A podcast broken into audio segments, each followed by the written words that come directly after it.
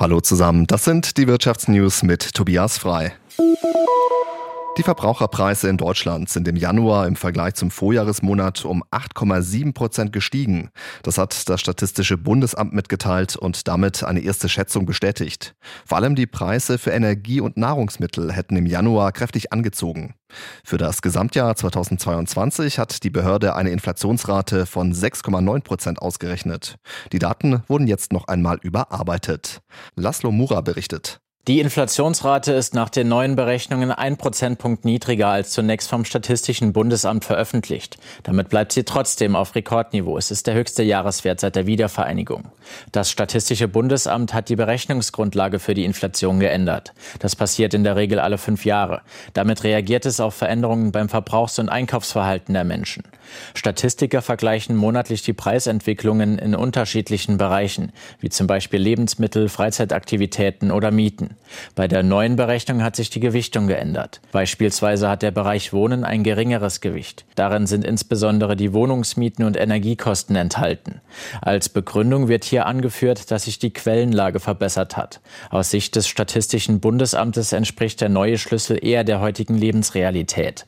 Es wurden außerdem neue Güter in den Warenkorb aufgenommen. So wird mittlerweile auch die Preisentwicklung von Fitness-Trackern und Smartwatches berücksichtigt. In der deutschen Wirtschaft hat sich die Stimmung diesen Monat erneut verbessert. Der IFO Geschäftsklimaindex ist weiter nach oben geklettert, so das Forschungsinstitut aus München. Für das Stimmungsbarometer wurden rund 9000 Unternehmen befragt. Ralf Schmidberger hat die Infos.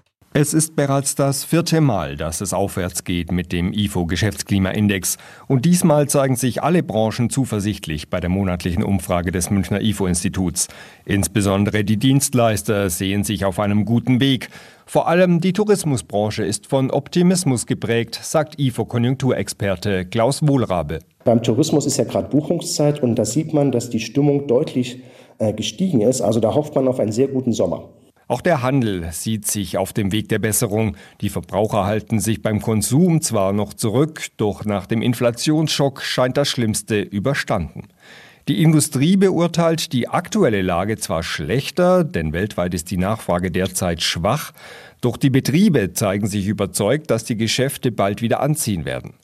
Das IFO-Institut sieht sich durch das gestiegene Geschäftsklima denn auch bestärkt, dass die deutsche Wirtschaft nur eine milde Rezession erleben wird und dass es ab Frühjahr wieder aufwärts geht.